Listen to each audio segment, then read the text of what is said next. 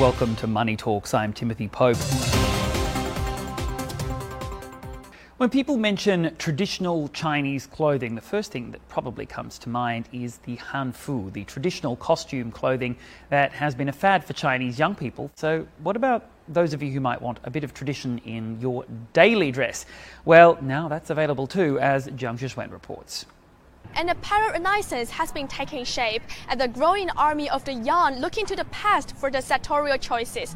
They're actually willing to pay more for clothes featuring classic fashion, but they're also looking for something that they can wear for their normal work days.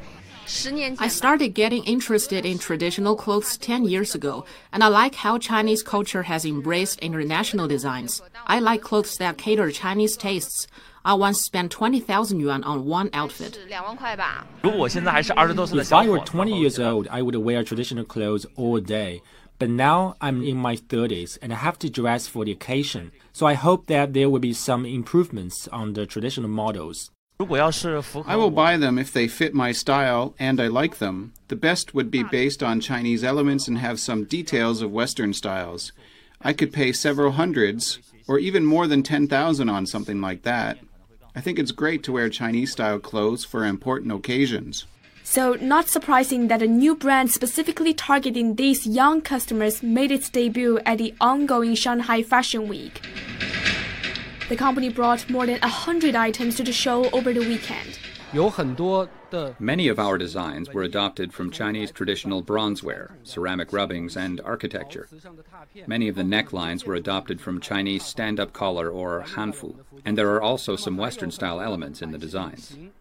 This is the first time that a state owned conglomerate, Orient International, has introduced a brand specifically tailoring clothes featuring new Chinese classic fashion. We will first have a market coming out in Beijing, Shanghai, and Guangzhou. And then, based on consumers' interest and feedback, we will expand the business to the whole country and even overseas.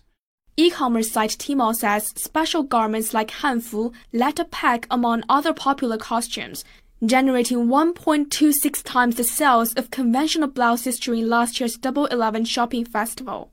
Industry leaders say there are still plenty of ways the traditional fashion trend can grow. The industry should continue integration of the traditional culture to make sure it can be inherited. The market needs more things people can wear daily that can combine international trends with our traditional culture.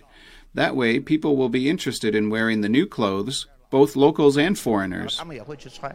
Professor Bian says that while some 3 million people have purchased costume hanfu, daily apparel featuring traditional Chinese elements has now grown to an even larger market, with major players having already made revenue topping more than 10 billion yuan.